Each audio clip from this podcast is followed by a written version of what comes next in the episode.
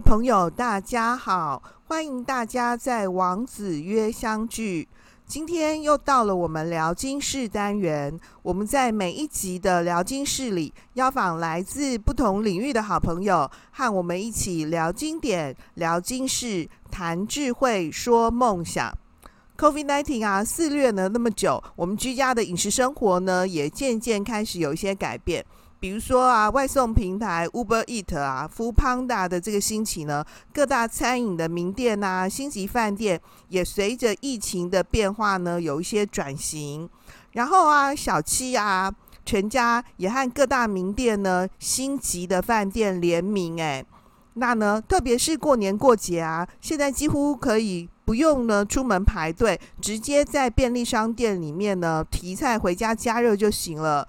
更神奇的是哦，这一些呢，这个饮食的料理产品啊，味道尝起来也不差哎。这让我觉得哦，台湾的厨师啊，实在是很厉害哎。不知道是不是因为王老师哦特别爱吃的原因，我特别觉得啊，生活里面遇到很开心啊、值得庆祝的时候。或者是心情低落的时候啊，如果可以有一场美食，这个坏心情呢，就好像可以瞬间提升；那高兴的事情呢，也可以加倍欢乐啊。虽然说呢，王老师啊说的一口好菜，我还算是懂吃啦哦。不过呢，我的厨艺啊其实很一般。主要是觉得说啊，做菜啊、洗啊、切啊、采买啊，哇，这些都超麻烦的耶。那为了满足呢我的口腹之欲呢，最好的办法就是上馆子嘛。那因为王爸爸呢，这个现在太老了，出门比较不方便。不然的话呢，其实我们家啊，几乎每个月都在上馆子诶。因为呢，我们家的人呢比较多。那呢，庆祝各种节庆啊，像是父亲节、母亲节啊、爸爸生日啊、元旦呐、啊、圣诞节啊、情人节，哇，反正呢，只要是找到理由哦，全家大小呢打扮的美美的呢，去饭店呢吹冷气啊、吃饭呐、啊，是我家最常从事的家庭活动哦。另外呢，各位朋友，不知道有没有发现，我们的各种电视节目当中啊，最多的一个种类呢，就是美食节目。有那一种啊，关联着饮食历史的溯源报道，那实境式的那种厨艺料理比赛，还有那个专业厨师的示范教学，还有也有那一种呢，那个纪录片。报道式的，对不对？然后饮食地景走读那种的，甚至哦，各位，你连看新闻哦，请大家特别注意一下啊！一天当中啊，早中晚三节的这个新闻报道，不管哪一台啊，都一定有报道各地美食的。各位有没有觉得很奇妙、很特别呢？那么我们这一集啊，非常荣幸呢，邀请到呢另类的台湾之光哦，这金牌厨神张志明师傅来和我们呢分享呢他的料理主厨人生啊。其实是因为啊，现在疫情渐渐和缓了嘛，然后大家又开始可以上馆子啦，所以其实志明师傅啊超忙的耶。那呢，很谢谢呢师傅呢百忙当中呢拨空呢来和我们聊天。我知道呢，志明师傅啊，一直都是在星级饭店服务。他现在呢，也是台北市呢知名五星饭店的主厨哦。而且因为啊，你太年轻了啦哦，因为这个他很年轻的时候就投入呢这个餐饮领域啊，就是现在看起来呢，这个年纪呢，其实仍然是一个阳光型男的样子。不过呢，他的资历呢却非常丰富哦。这个志明师傅呢，和我聊天的时候提到说，他有三十多年的餐饮业经验嘞。我今天看到主厨本人呢、哇，特别觉得说啊，是在娘胎里面就会煮了。啊，好，我想呢，在节目开始之前呢，还是先请呢我们今天的金牌神厨。张志明主厨先跟我们的听众朋友打声招呼，介绍一下他自己。Hello，志明主厨，您先和我们王子约的听众朋友打声招呼吧。各位听众，大家好，我叫志明，志气的志，明天的明，正统春娇志明的志明，很高兴今天来到这里受访。那呢，主厨可不可以和我们聊一聊呢？你为什么会想要当厨师啊？我想要请您谈一谈呢，您这一路以来的经历和经验。这个我从小时候啊，我的叔叔就是饭也是饭店的主厨，爷爷工厂的员工餐厅的主厨，高中还没有毕业，就教官就叫我不要到学校来，在家里等毕业证书，毕业典礼也不用参加了。他说我去学校，教官特别忙。我学校是在桃园，桃园一个很大的学校，教官就有六七个人。我从小是我爷爷带大，然后我爷爷看到我高中还没有毕业，然后就叫我到台北去学厨师。老人家的观念，可以吃饱，有事情做，是一件很重要的事情。做厨师饿不到，随时都有饭可以吃。早年这个时候，老人家是这个观念。老人家那时候他，我们是外省的家年那个家庭。我爷爷他们那时候是退伍的老兵，打过仗，他们杀过人，在那个动荡的年代，吃饱是一件很重要的事情。小时候我就到台北玩，看到红绿灯这么多，西门町这么多人，心里就偷偷想。有一天我要到台北生活，就这样透过叔叔的认识介绍，到台北市一家非常有名的，当时是力霸饭店的法国厅当学徒。当时的厨房有十个师傅，只有我最菜，什么事情都要做。早上九点上班，我八点就到厨房，先帮师傅准备工具器材，烤箱。要生火，刀子、抹布都要准备好。师傅上班前就要把该准备的东西准备好，等师傅上班。在那个年代，只要师傅开心，就会多关照你的，就会多教你一些功夫。下午的休息时候，师傅们会小赌一下，我还要去旁边帮忙记分数。晚上下班，师傅们去喝酒。我还要帮忙去陪酒，师傅喝醉了，我还要帮他们送回家。做厨师是一件很辛苦的事情，没有体力是不行的。不过学功夫还是要靠自己，学自己要自己练习。好比我早上早早一点到厨房准备食材，就顺便煮自己的早餐，练习煎蛋、做三明治、煮水波蛋啊、炒蛋啊、蛋卷啊、欧姆雷这些东西。还可以偷偷切一块薄牛排来夹三明治，牛奶、果汁随便喝，可以练功夫，又可以吃东西。所以说，做厨师是一件很好的事情，只不过是有点辛苦。在当时，我是真正经过学徒制的，不像现在的有那么多建教生、实习生。现在厨房基层的厨师都不用倒垃圾、洗锅子、洗抹布、洗油烟灶。以前的学徒，这些事情都是要做。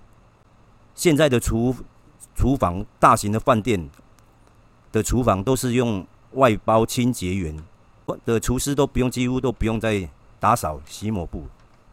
所以刚刚呢，志明主厨呢特别跟我们立叙了呢，他这个一路以来呢的一个成长的过程啊，就是在比较早的年代里头呢，能够吃饱哦，满足呢生活里面最基本的需求呢，其实是非常要紧的一件事情啊。所以呢，他们家刚好也有像这样的一个传承啊。各位，您可能呢听起来觉得很陌生啊，不过。呢，台湾在早年的社会里头呢，的确是包括王老师自己的爸爸妈妈啊，也会觉得说自己有学得一技之长啊，然后呢，能够独立生活啊，这件事情是非常要紧的啊。那呢，刚刚师傅特别。跟我们提到说，他当学徒的过程要陪着他的老师们，对不对哈？一起过生活哈。然后呢，呃，其实就是朝夕相伴的意思啊。那各位可能听起来觉得说啊，怎么会这样？哎，其实这样的一个技术啊，技艺的功夫呢，其实就是一个很鲜明的师徒制。啊，跟现在呢的环境呢，整个呃对于餐饮业的一个考虑呢，其实是不太一样了啊。各位可能不要觉得说啊，倒垃圾啊、洗油烟罩啊，这是什么样的一个功夫？其实这些都在考验呢，作为一位料理人呢，你能不能在这个基层呢，非常仔细的这些小地方呢，能够磨练出你自己。你对于这些倒垃圾的这个工作看起来好像没有什么，而、啊、不是，它是很有些什么的。所以，呃，现在各个大学里头啊，或者是呢，呃，台湾有这个专门的餐旅的这个大学，对不对？哈，有的是管饭店经营的，有的呢是管呢餐饮的。那餐饮的环节呢，也随着我们的知识文明启蒙呢，变得非常细致了啊。那师傅刚刚提到这个他。一开始参与的饭店是力霸饭店哦，现在这个饭店都已经不在了哦。哎，王老师是古代人哦，我还知道这个饭店呢。哎，王老师主厨真的好厉害哦。那我知道您的专长啊，呃，刚刚这个主厨特别提到说是在法国厅嘛，哦，所以是西餐的料理部分。那你觉得一个好料理其实是食材本身比较重要，还是料理技术啊、摆盘呐、吃得饱比较重要？因为王妈妈啊常常会说，我们女生都很喜欢去那种文青款的餐厅，是在讲气氛的啦，吃气氛呐，不是真的在吃那个他做的菜好不好？您的看法是怎么样呢？我从学徒就是做法国菜，然后后来在西华饭店。做意大利厅的领班，当时跟了一个意大利佬。现在的厨师啊，跟之前的又不太一样。现在的师傅都要什么菜系都要几乎都要会，因为在台湾，perfect 自助餐这个市场太大，几乎每一家饭店都有。比如说饗食天堂、汉来美食，它这个都是从南部开到北部来的，里面自助餐里面就包含很多的。的种类的菜色，所以说一厨师没有说要经过这种训练，会很难站站在台上。像前要再问大家回到前面一个料理本身，我觉得啊，新鲜度是最重要。你只要食材新鲜，怎么做东西怎么好吃。再好的料理技术，东西是不好的，你再怎么料理技术再怎么好，也是没有办法煮的好吃。再来就是摆盘，你只要摆盘摆得漂亮，就可以吸引到。吃的人去吃的一个冲动，摆盘随便摆就看不到他的诚意。我觉得诚意也是非常很重要，用心对食材的尊重是很重要的。我在厨房如果看到师傅拿食材乱丢或者用摔的，我会很生气的责骂、臭骂他们一顿。我们台湾话叫干譙一顿。再来就是吃都吃到让人家刚刚好饱，也不能太饱，太饱东西就不好吃了。各位有没有读到呢？师傅呢跟我们分享的他的这个经验谈，对不对哈？到底是做的好吃比较重要呢，还是呢这个摆盘呢？还是吃得饱比较重要呢？哎，他跟我们说哈，过与不及都不好耶哈，诚意最重要啦，对不对哈？然后我们就常常会忽略说，其实虽然我们每次都讲说色香味俱全很重要嘛哈，然后刚刚师傅特别提到说这个摆盘呢，特别因为他从事的这个是西式的料理啊，意大利菜啊，法式的这个料理啊，那呢他特别强调摆盘，然后这样是不是很很适合我们？我们那个把它拍照呢，PO 在 IG 上面，对不对？现动啊，然后呢，要作为一个料理人的灵魂呢，他刚刚特别提到说，一道菜啊，很重要的是诚意嘛，哦，哎，那说到这个，我就想到说，哎，我们其实生活里面蛮常最近流行吃一种，我感觉有点没诚意的食物，哎，就是满街林立都卖那个涮涮锅啊，小火锅，有没有？随处可见。那个，或者是再不然就是去吃那个烧烤啊，师傅会不会觉得这是一种对于厨师技艺的践踏？因为我就觉得很简单啊，就反正所有的东西都拿去烤就对了嘛，对不对？然后或者是什么东西都一律投到火锅里面就好啦，你只要选了一个汤底，然后什么肉什么什么全部丢进去，那这样子是不是对于厨师技艺的不敬啊？您觉得呢？我觉得这个问题应该不是这样问。烧烤，有些人都很喜欢吃烧烤，有些人很喜欢吃火锅，每一种菜都需要用心的去完成，里面它有它的技巧跟功夫。比如说烧烤，重重点在于肉品的好坏，每一块肉质的油脂的多寡，什么部位适合烧烤，什么部位需要腌制的过程，这个东西都是一门功夫啊。比如说刚刚主持人问的小火锅，火锅里面最重要的汤头。熬的好不好，就是它的关键度。吃起来口舌会不会干，或是甘甜的甘，或是偷吃不用化学汤头冲泡的汤头，这也都是一门学问。哎，对耶，师傅果然是专家耶。对，我们只有觉得说，我们今天是要点那个雪花牛，然后肥不肥这样子，还是什么里脊肉？哎，里脊肉，哦，那到底是怎么样肥不肥？油脂的成分？哎，我们真的没想那么多哎。或者是说，刚刚师傅特别提到说，吃小火锅的时候。特别是是这个化学的锅，还是是这个熬煮出来的锅？哎，对耶，我们真的没想那么多耶。我可能会觉得吃完这家的小火锅之后回家，哇，觉得好口渴哦，倒是没有特别。反省到说，原来呢，哎，其实汤头对耶，汤头真的是灵魂呢。各位有没有发现呢？找到专家呢来问呢，其实真的就帮我们大大释疑了哦。那呢，因为单身经济很发达嘛，所以呢，哎，小火锅呢四处林立，又是还蛮方便的一个料理食品哦。就是反正一锅嘛，就什么各式各样的营养也都汇聚在这里头了哦。那因为我们台湾人呢，其实。是一个平民美食的天堂啊！不过我们不管在吃什么东西啊，我们都很讲究呢那个 CP 值啊。这个关于 CP 值这件事情，我有一点点不同的想法。我会觉得说啊，每次要谈说物超所值，其实都要物超所值哦，又要强调说。这个食材的品质啊，要吃的好吃啊，又要营养美味，然后又要价钱很便宜、很低廉。其实这样子就会很有事诶，应该要谈说物合其值，物得其值，这样子才不会每次吃到的东西都是很化学的嘛。那呢，所以我觉得每次都谈呢。这个物超所值其实有点没道理耶，不知道关于饮食啊这件事情，师傅您的想法是怎么样的呢？这个问题啊问得很好，这也就是我们现在最头痛的问题。我们的老板常常来念我们要做出又让人感觉超值的菜肴，结果是每次开成本会议的时候成本太高，又要检讨写报告，所以常常我们被逼的用一些合成品、添加剂很多的食材。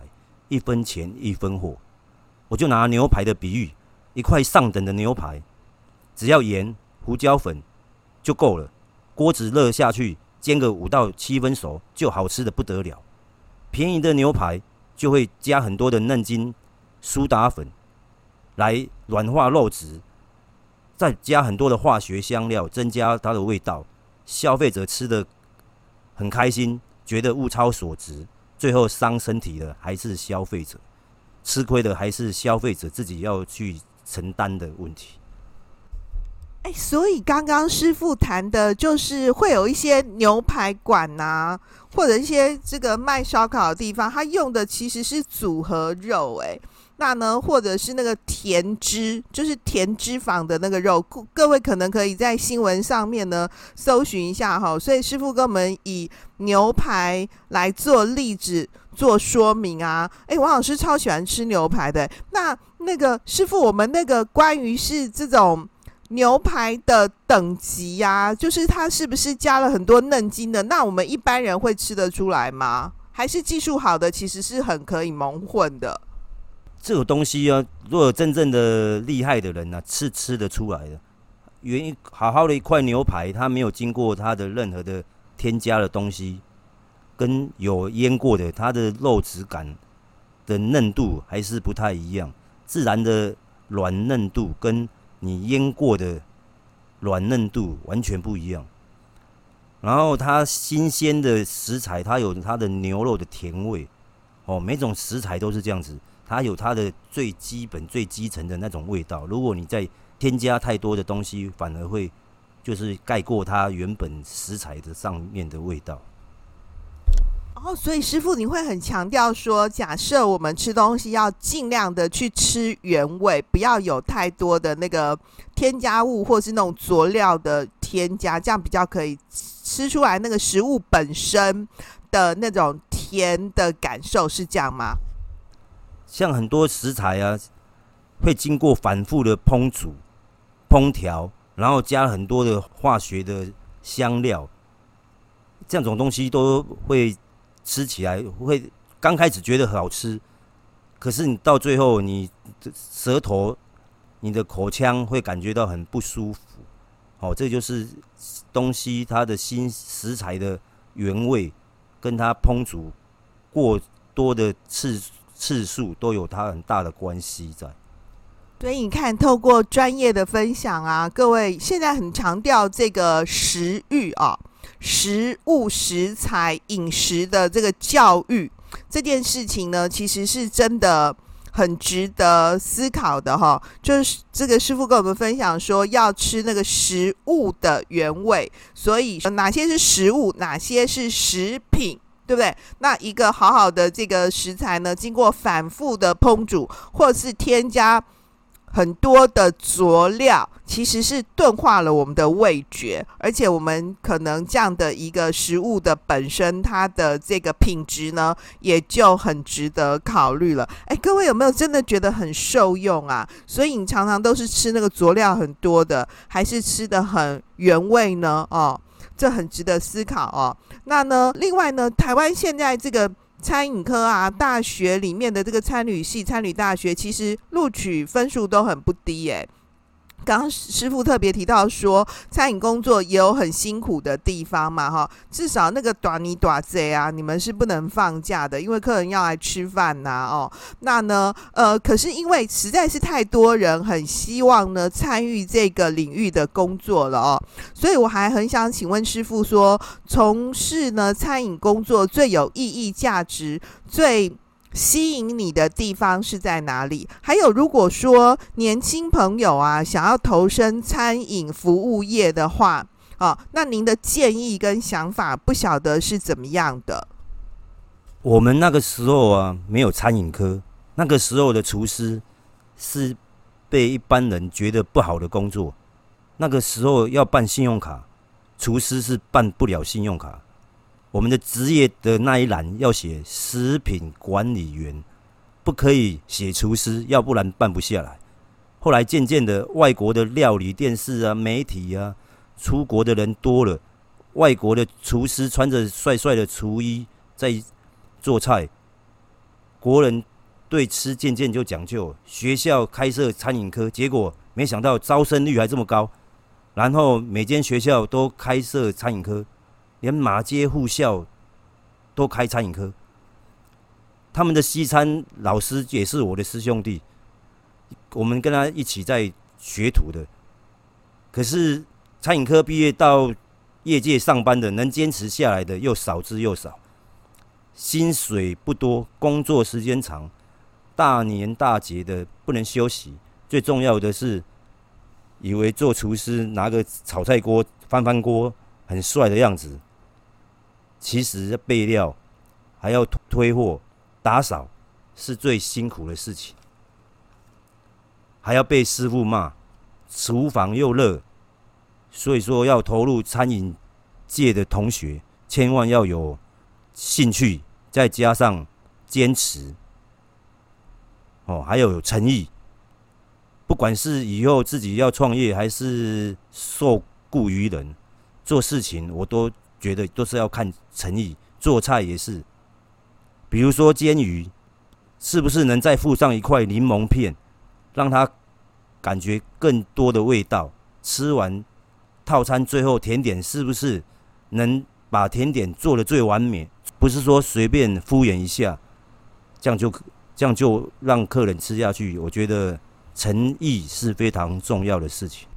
刚刚呢，师傅给我们提出呢很中肯的建议哦。他说，其实不只是餐饮服务业啦，哈，就是其实不管哪一个行当啊，你要投身在这个领域里头，很重要的是要有热情。那我们一开始呢参与一个领域的时候，我们都嘛觉得我们很有热情，问题是很累啊，所以就很难坚持嘛。所以要有热情，然后要能坚持，更重要的是诚意。各位有没有发现、哦？师傅呢再三再三呢跟我们。呢，强调呢，这个诚意啊，真诚的心呢，多么重要哦。所以，其实我也觉得呢，这个餐饮的工作呢，其实是很能够帮助人的工作哦。那么，刚刚前面呢，王老师提到说，因为我很爱吃嘛，所以我觉得这个饮食哦，真的很可以呢疗愈啊，或者是嗯，可以呃提升我们的这个生活啊。那呢？呃如果呢，您是考虑呢要呃参与像这个领域的工作的话呢，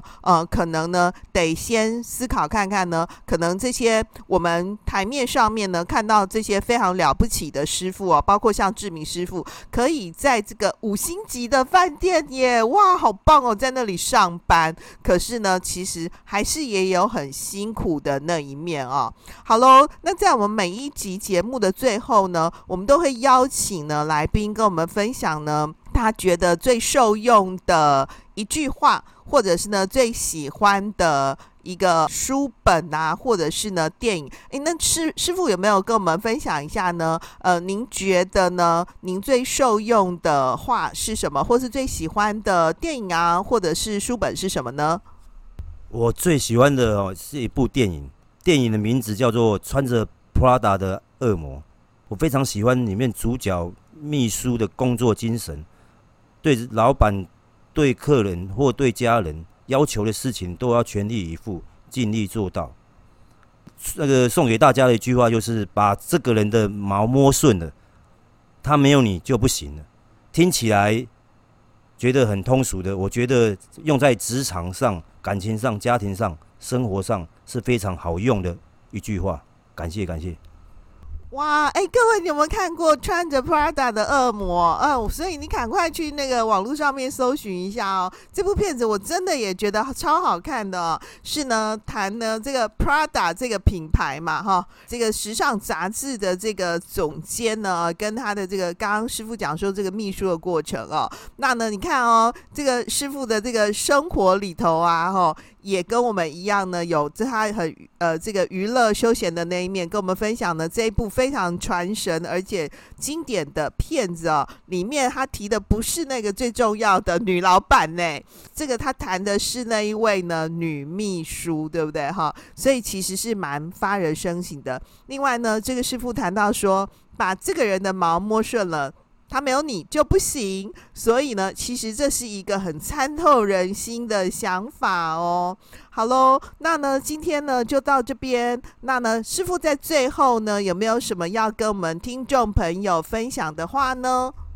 我们现在到处都有得吃，到处都有得拍照，所以说大家多多去吃，多多出去逛，多多看美食，多多吃美食。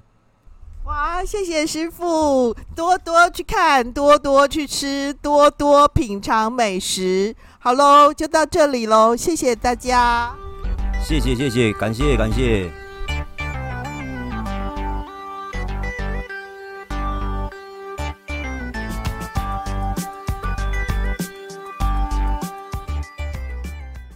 今天的重点整理，透过金牌厨神呢。张志明师傅呢，跟我们大家的分享，他谈起呢，他入行的种种呢，料理人生，人生料理，各位有没有特别读到呢？志明师傅的生命哲学呢，在整个访谈当中呢，师傅呢屡次呢不断跟我们提到说呢，诚意的重要。他提到说。厨人呐、其实是个辛苦的行业。他一路走来呢，从他年轻的时候呢，当学徒，到现在呢，得管理呢整个呢西餐部门。那呢，呃，负责各式各样的料理呢，以及事务行政工作啊。他都提到说，他最重视的其实是尊重食材。爱惜物用啊，不管呢是投注这个专业的工作，除了我们一般想的呢要热情、能坚持以外哦，他更再三的强调说，为人处事呢要有诚意。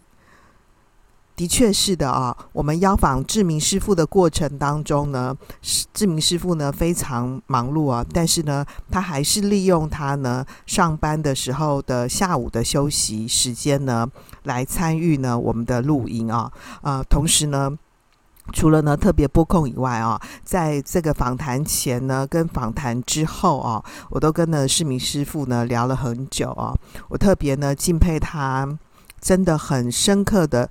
投入呢这个呃厨膳饮膳工作的各个仔细的环节啊，很多时刻呢，我们就是去吃吃美食啊，然后呃看到各式各样的这个料理摆设啊，然后呃赶快可以拍照上传，对不对？那很多呢，在这个。食物呢，料理呢的这些美眉嘎嘎哦，如果不是呢深入其中的话呢，呃，其实并不容易呢有很深刻的体会啊。所以呢，这个师傅也特别提到说啊，平常被我很容易看不起的那种小火锅啊，其实呢也是很需要呢功夫。技巧的啊，因为单身经济很发达嘛，所以各位我们台湾人好像特别喜欢吃锅啊。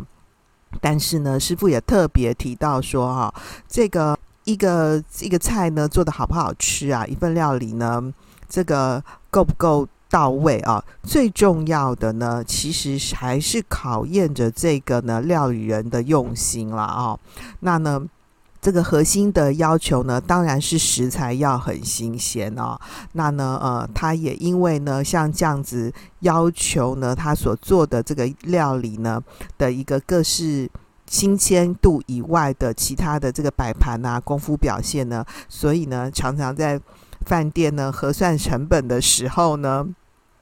他得特别的写各式各样的报告，才能够不为我们呢这个一般的这个常民呢争取到呢更多的这个空间啊，可以做出更好的料理。哎，所以我们这个在呢使用呢这个享受这些美食的同时啊，我们也要特别呢谢谢呢这些在背后呢帮我们默默付出呢，在每个环节呢仔细考虑的这些呢。厨师们啊，那呢，这个厨师啊，厨艺呀，哈，其实呃是一个由技入道的过程。我们在前面呢跟各位分享了庖丁解牛，那个庖丁啊，阿丁塞哦，也是呢呃一名呢了不起的厨师啊。那我们看到呢，志明师傅呢，他强调说要有诚意啊，同样呢是现代版的。啊，现代版的最重要的这个料理厨神哦。那最后呢，志明师傅呢也跟我们分享呢，应该是我们这么多集呢聊经室里头呢最接地气呢最常民的语言。他说啊，把一个人的毛呢理顺了，他没有你呢就不行了。哇，看起来很生活化的语言，可是各位有没有发现呢？讲的真的很深刻，很精到呢。要怎么样呢？能够把对方的毛理顺了呢？哇，原来呢，人跟人的关系对应啊，其实这是一个很重要的美感哦。另外呢，他也跟我们分享了呢，他最喜欢的一部电影啊，是穿着 Prada 的恶魔，哎，安海瑟薇演的啦，哈，是一个漂亮的女明星。那也欢迎大家呢，有空的时候呢，可以欣赏喽。好喽，今天就到这里。谢谢大家的收听，让我们透过经典好声音，感受经典智慧，一起发现一个更好的自己。我是王老师，我们下次见哦，拜拜。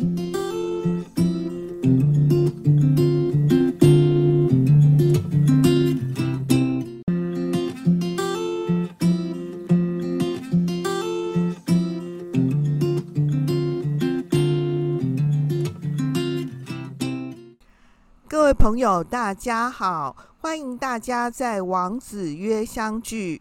今天又到了我们聊经室单元。我们在每一集的聊经室里，邀访来自不同领域的好朋友，和我们一起聊经典、聊经室、谈智慧、说梦想。COVID-19 啊，肆虐了那么久，我们居家的饮食生活呢，也渐渐开始有一些改变。比如说啊，外送平台 Uber Eat 啊，Foodpanda 的这个兴起呢，各大餐饮的名店呐、星级饭店也随着疫情的变化呢，有一些转型。然后啊，小七啊，全家也和各大名店呢、星级的饭店联名，哎，那呢，特别是过年过节啊，现在几乎可以。不用呢，出门排队，直接在便利商店里面呢提菜回家加热就行了。更神奇的是哦，这一些呢，这个饮食的料理产品啊，味道尝起来也不差哎。这让我觉得哦，台湾的厨师啊，实在是很厉害诶。不知道是不是因为王老师哦特别爱吃的原因，我特别觉得啊，生活里面遇到很开心啊、值得庆祝的时候，或者是心情低落的时候啊，如果可以有一场美食，这个坏心情呢，就好像可以瞬间提升；那高兴的事情呢，也可以加倍欢乐啊。虽然说呢，王老师啊说的一口好菜，我还算是懂吃啦哦。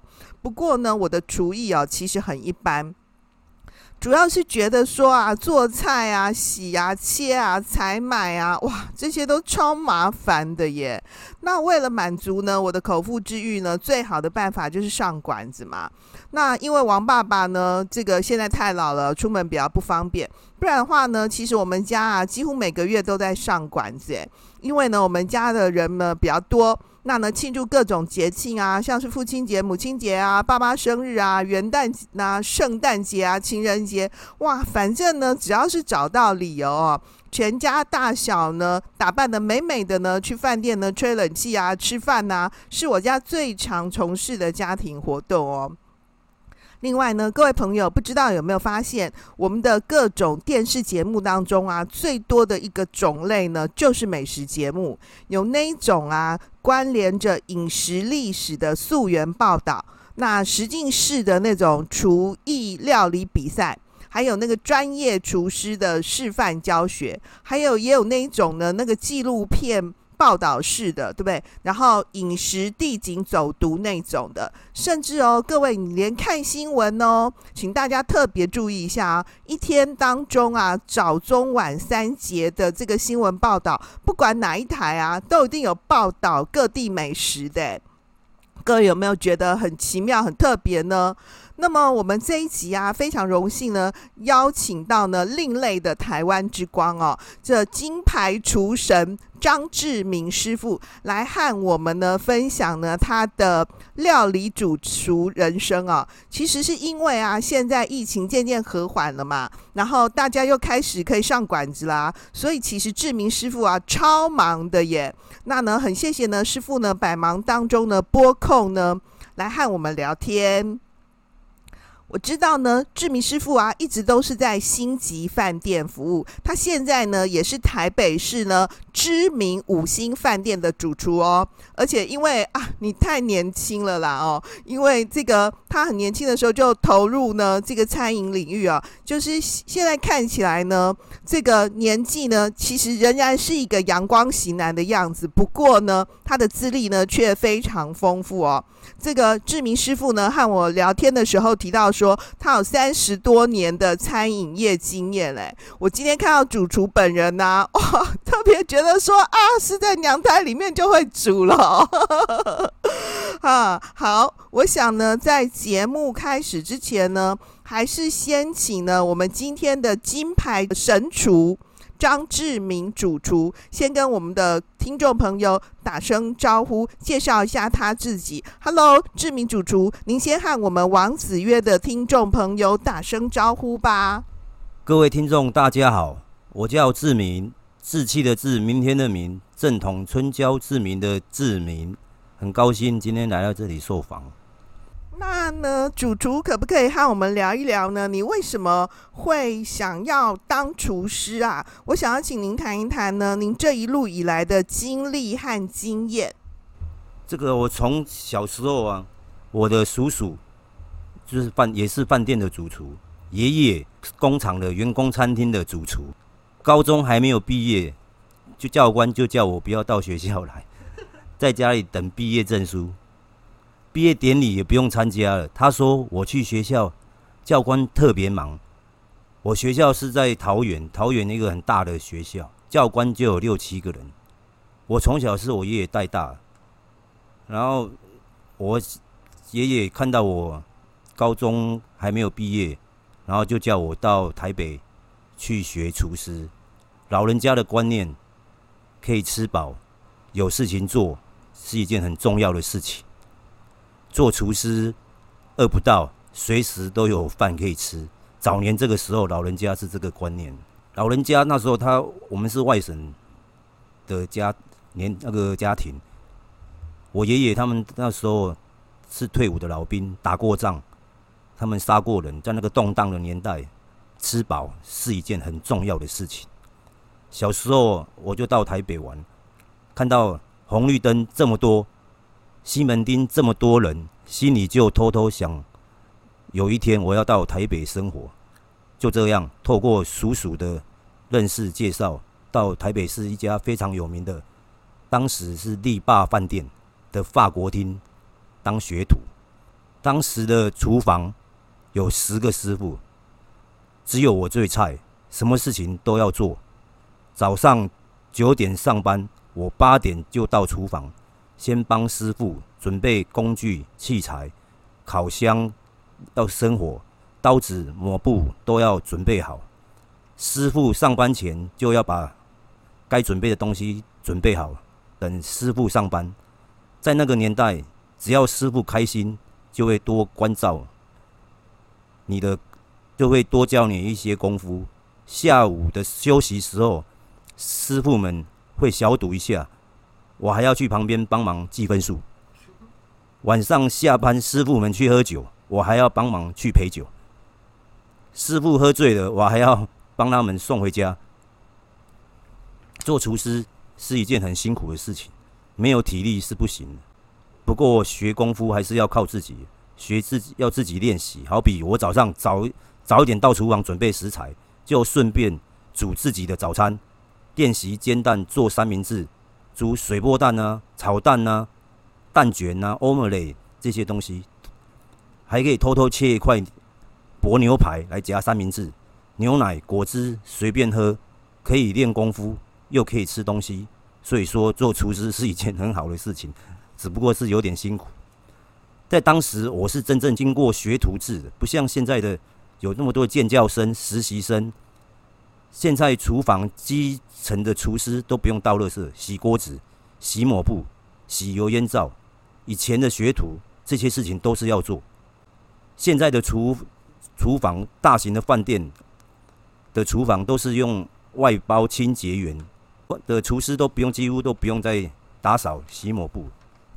所以刚刚呢，志明主厨呢特别跟我们历叙了呢，他这个一路以来呢的一个成长的过程啊，就是在比较早的年代里头呢，能够吃饱哦，满足呢生活里面最基本的需求呢，其实是非常要紧的一件事情啊。所以呢，他们家刚好也有像这样的一个传承啊。各位，您可能呢听起来觉得很陌生啊，不过呢，台湾在早年的社会里头呢。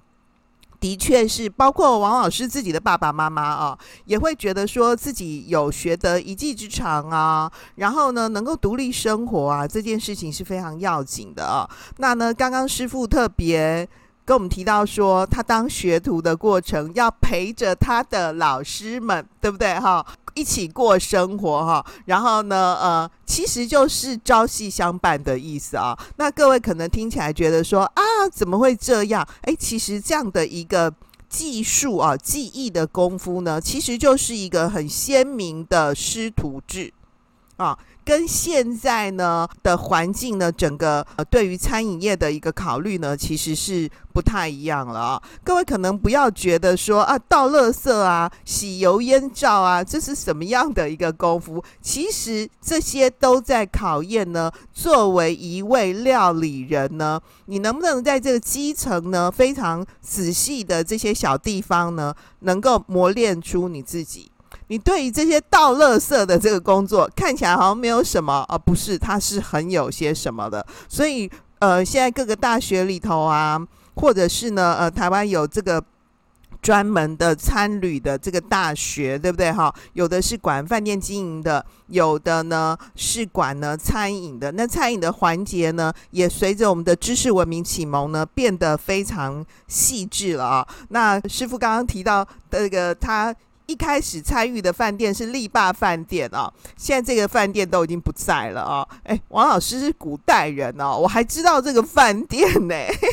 哎，哇，这主厨真的好厉害哦。那我知道您的专长啊，呃，刚刚这个主厨特别提到说是在法国厅嘛，哦，所以是西餐的料理部分。那你觉得一个好料理其实是食材本身比较重要，还是料理技术啊、摆盘啊、吃得饱比较重要？因为王妈妈啊常常会说，我们女生都很喜欢去那种文青款的餐厅，是在假气氛的啦，吃气氛呐，不是真的在吃那个他做的菜好不好？您的看法是怎么样呢？我从学徒就是做法国菜，然后后来在西华饭店。做意大利厅的领班，当时跟了一个意大利佬。现在的厨师啊，跟之前的又不太一样。现在的师傅都要什么菜系都要几乎都要会，因为在台湾，perfect 自助餐这个市场太大，几乎每一家饭店都有。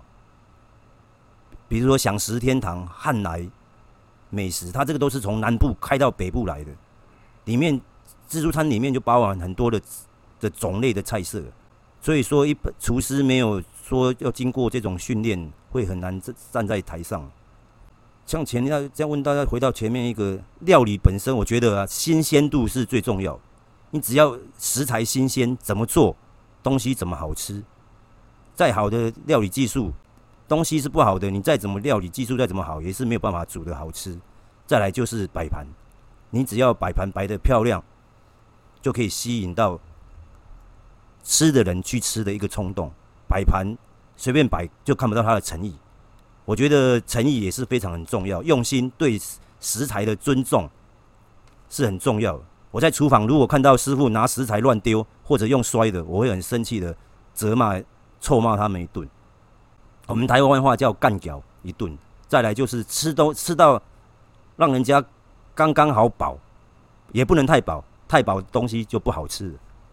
各位有没有读到呢？师傅呢跟我们分享的他的这个经验谈，对不对哈？到底是做的好吃比较重要呢，还是呢这个摆盘呢？还是吃得饱比较重要呢？哎，他跟我们说哈，过犹不及都不好耶哈，诚意最重要啦，对不对哈？然后我们就常常会忽略说，其实虽然我们每次都讲说色香味俱全很重要嘛哈，然后刚刚师傅特别提到说，这个摆盘呢，特别因为他从事的这个是西式的料理啊，意大利菜啊，法式的这个料理啊，那呢他特别强调摆盘，然后这样是不是很很适合我们？我们那个把它拍照呢，PO 在 IG 上面，对不对？现动啊，然后呢，要作为一个料理人的灵魂呢，他刚刚特别提到说，一道菜啊，很重要的是诚意嘛，哦，哎，那说到这个，我就想到说，哎，我们其实生活里面蛮常最近流行吃一种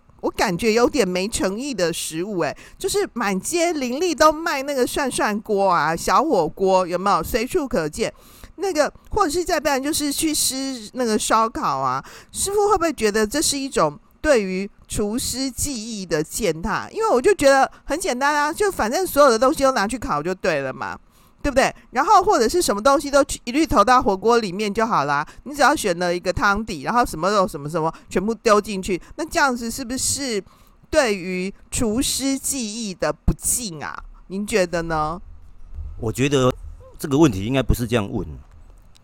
烧烤，有些人都很喜欢吃烧烤，有些人很喜欢吃火锅，每一种菜都需要用心的去完成，里面它有它的技巧跟功夫。比如说烧烤，重重点在于肉品的好坏，每一块肉质的油脂的多寡，什么部位适合烧烤，什么部位需要腌制的过程，这个东西都是一门功夫啊。比如说刚刚主持人问的小火锅，火锅里面最重要的汤头。熬的好不好，就是它的关键度。吃起来口舌会不会干，或是甘甜的甘，或是偷吃不用化学汤头冲泡的汤头，这也都是一门学问。哎，对耶，师傅果然是专家耶。对，我们只有觉得说，我们今天是要点那个雪花牛，然后肥不肥这样子，还是什么里脊肉？哎，里脊肉，哦，那到底是怎么样肥不肥？油脂的成分？哎，我们真的没想那么多哎。或者是说，刚刚师傅特别提到说，吃小火锅的时候。特别是是这个化学的锅，还是是这个熬煮出来的锅？哎，对耶，我们真的没想那么多耶。我可能会觉得吃完这家的小火锅之后回家，哇，觉得好口渴哦，倒是没有特别。反省到说，原来呢，哎，其实汤头对耶，汤头真的是灵魂呢。各位有没有发现呢？找到专家呢来问呢，其实真的就帮我们大大释疑了哦。那呢，因为单身经济很发达嘛，所以呢，哎，小火锅呢四处林立，又是还蛮方便的一个料理食品哦。就是反正一锅嘛，就什么各式各样的营养也都汇聚在这里头了哦。那因为我们台湾人呢，其实。是一个平民美食的天堂啊！不过我们不管在吃什么东西啊，我们都很讲究呢那个 CP 值啊。这个关于 CP 值这件事情，我有一点点不同的想法。我会觉得说啊，每次要谈说物超所值，其实都要物超所值哦，又要强调说。这个食材的品质啊，要吃的好吃啊，又要营养美味，然后又要价钱很便宜、很低廉。其实这样子就会很有事诶，应该要谈说物合其值，物得其值，这样子才不会每次吃到的东西都是很化学的嘛。那呢，所以我觉得每次都谈呢。这个物超所值其实有点没道理耶，不知道关于饮食啊这件事情，师傅您的想法是怎么样的呢？这个问题啊问得很好，这也就是我们现在最头痛的问题。我们的老板常常在念我们要做出又让人感觉超值的菜肴，结果是每次开成本会议的时候成本太高，又要检讨写报告，所以常常我们被逼的用一些合成品。添加剂很多的食材，一分钱一分货。我就拿牛排的比喻，一块上等的牛排，只要盐、胡椒粉就够了。锅子热下去，煎个五到七分熟，就好吃的不得了。便宜的牛排就会加很多的嫩筋、苏打粉来软化肉质，再加很多的化学香料，增加它的味道。消费者吃得很开心，觉得物超所值。最后伤身体的还是消费者，吃亏的还是消费者自己要去承担的问题。哎，所以刚刚师傅谈的就是会有一些牛排馆呐、啊，或者一些这个卖烧烤的地方，它用的其实是组合肉，哎。那呢，或者是那个甜脂，就是甜脂肪的那个肉，各位可能可以在新闻上面呢搜寻一下哈。所以师傅跟我们以牛排来做例子做说明啊。哎，王老师超喜欢吃牛排的。那那个师傅，我们那个关于是这种牛排的等级呀、就是它是不是加了很多嫩筋的？那我们一般人会吃得出来吗？还是技术好的其实是很可以蒙混的？这个东西啊，如果真正的厉害的人呢、啊，是吃得出来的。原因好好的一块牛排，它没有经过它的任何的添加的东西，跟有腌过的，它的肉质感的嫩度还是不太一样。自然的软嫩度跟你腌过的软嫩度完全不一样。然后它新鲜的食材，它有它的牛肉的甜味。哦，每种食材都是这样子。它有它的最基本、最基层的那种味道。如果你再添加太多的东西，反而会就是盖过它原本食材的上面的味道。哦，所以师傅你会很强调说，假设我们吃东西要尽量的去吃原味，不要有太多的那个添加物或是那种佐料的添加，这样比较可以吃出来那个食物本身的那种甜的感受，是这样吗？像很多食材啊，会经过反复的烹煮、烹调，然后加很多的化学的香料，这种东西都会。吃起来会刚开始觉得很好吃，可是你到最后，你舌头、你的口腔会感觉到很不舒服。哦，这就是东西它的新食材的原味，跟它烹煮过多的次数次数都有它很大的关系在。所以你看，透过专业的分享啊，各位现在很强调这个食欲啊。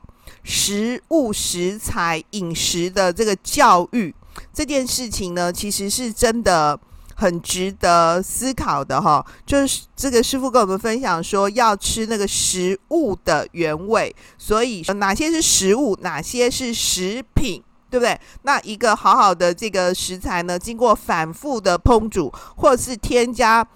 很多的佐料其实是钝化了我们的味觉，而且我们可能这样的一个食物的本身，它的这个品质呢，也就很值得考虑了。哎，各位有没有真的觉得很受用啊？所以你常常都是吃那个佐料很多的，还是吃得很原味呢？哦，这很值得思考哦。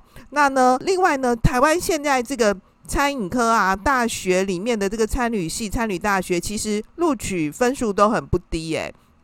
刚刚师傅特别提到说，餐饮工作也有很辛苦的地方嘛，哈，至少那个短你短贼啊，你们是不能放假的，因为客人要来吃饭呐，哦，那呢，呃，可是因为实在是太多人很希望呢参与这个领域的工作了哦，所以我还很想请问师傅说，从事呢餐饮工作最有意义、价值最。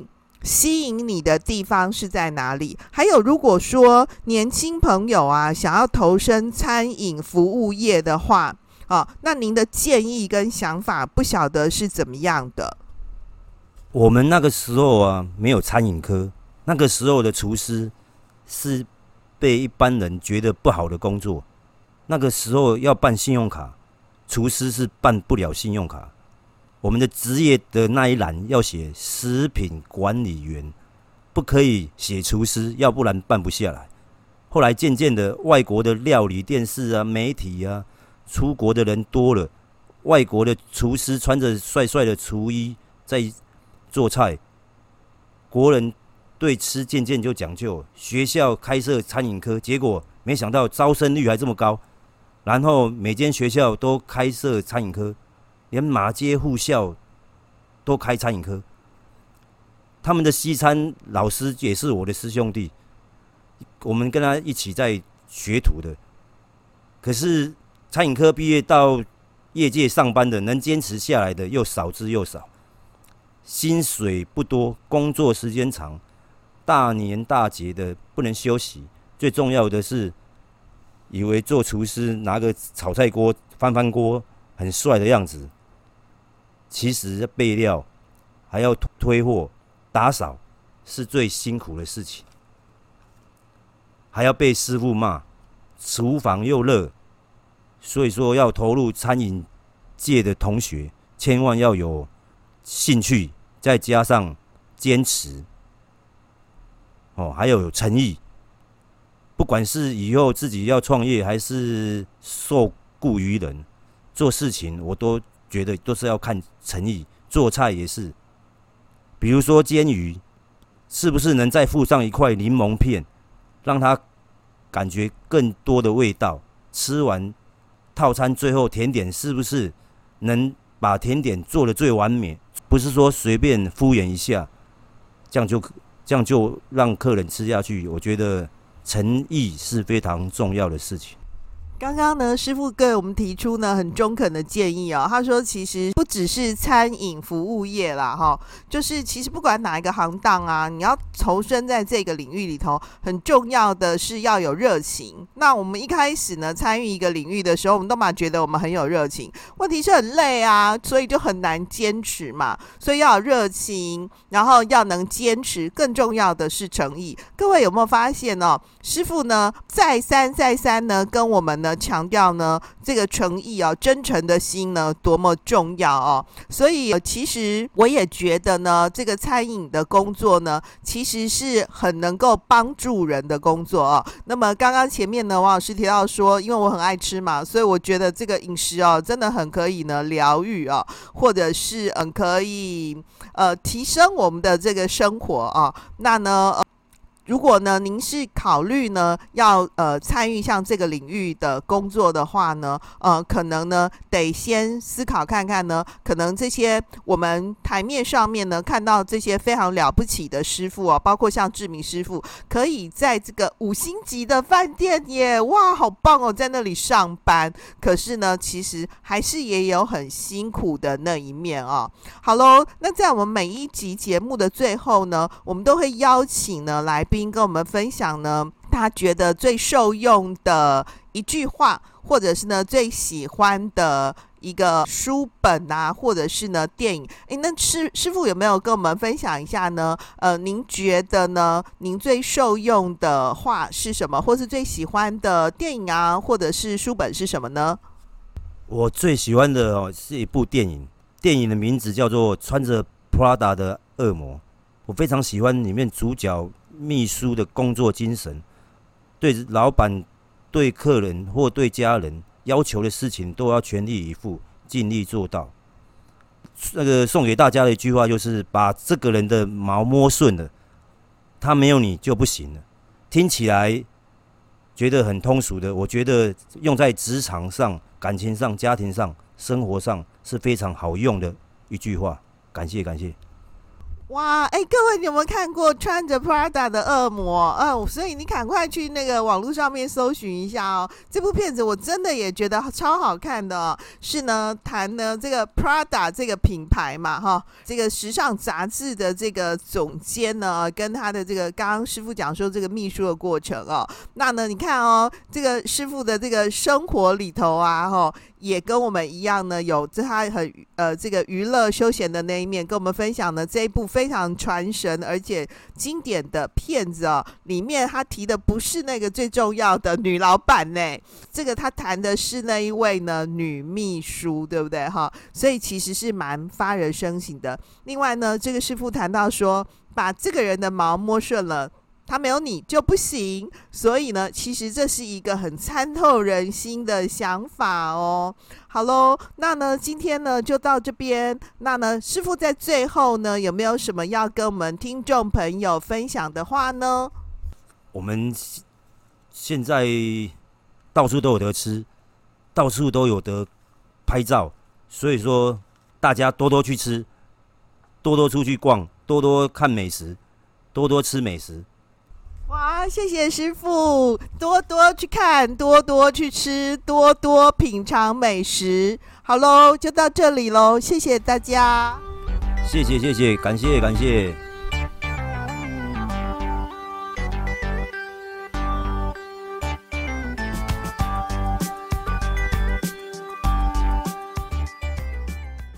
今天的重点整理，透过金牌厨神呢。张志明师傅呢，跟我们大家的分享，他谈起呢，他入行的种种呢，料理人生，人生料理，各位有没有特别读到呢？志明师傅的生命哲学呢，在整个访谈当中呢，师傅呢屡次呢不断跟我们提到说呢，诚意的重要，他提到说。厨人呐、其实是个辛苦的行业。他一路走来呢，从他年轻的时候呢，当学徒，到现在呢，得管理呢整个呢西餐部门。那呢，呃，负责各式各样的料理呢，以及事务行政工作啊。他都提到说，他最重视的其实是尊重食材。爱惜勿用啊，不管呢是投注这个专业的工作，除了我们一般想的呢要热情、能坚持以外哦，他更再三的强调说，为人处事呢要有诚意。的确是的啊，我们邀访志明师傅的过程当中呢，志明师傅呢非常忙碌啊，但是呢，他还是利用他呢上班的时候的下午的休息时间呢，来参与呢我们的录音啊，呃，同时呢，除了呢特别播控以外啊，在这个访谈前呢跟访谈之后啊，我都跟呢志明师傅呢聊了很久啊，我特别呢敬佩他，真的很深刻的。投入呢这个呃厨膳饮膳工作的各个仔细的环节啊，很多时刻呢，我们就是去吃吃美食啊，然后呃看到各式各样的这个料理摆设啊，然后呃赶快可以拍照上传，对不对？那很多呢，在这个。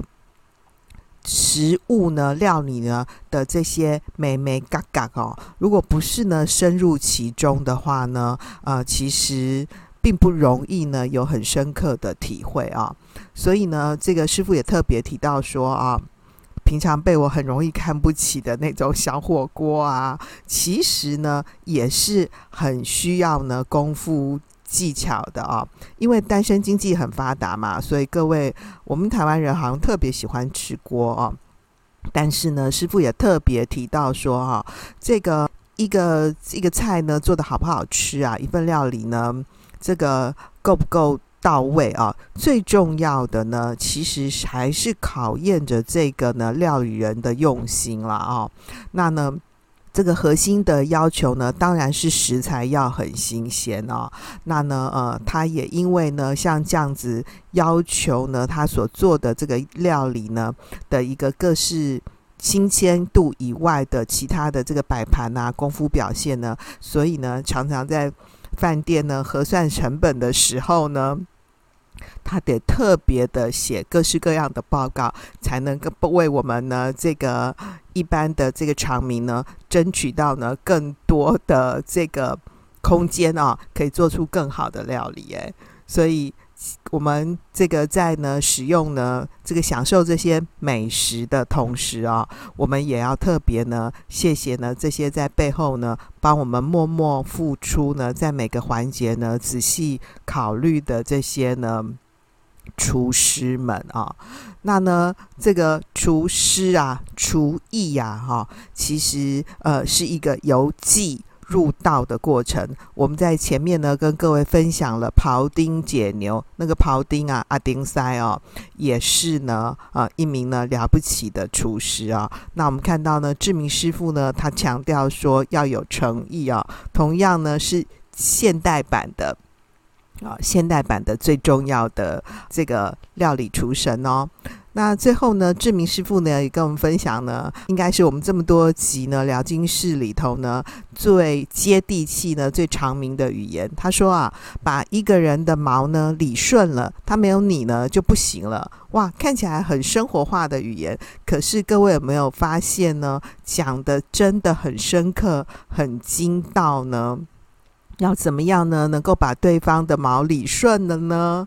哇，原来呢，人跟人的关系对应啊，其实这是一个很重要的美感哦。另外呢，他也跟我们分享了呢，他最喜欢的一部电影啊，是穿着 Prada 的恶魔，哎，安海瑟薇演的啦，哈，是一个漂亮的女明星。那也欢迎大家呢，有空的时候呢，可以欣赏喽。好喽，今天就到这里。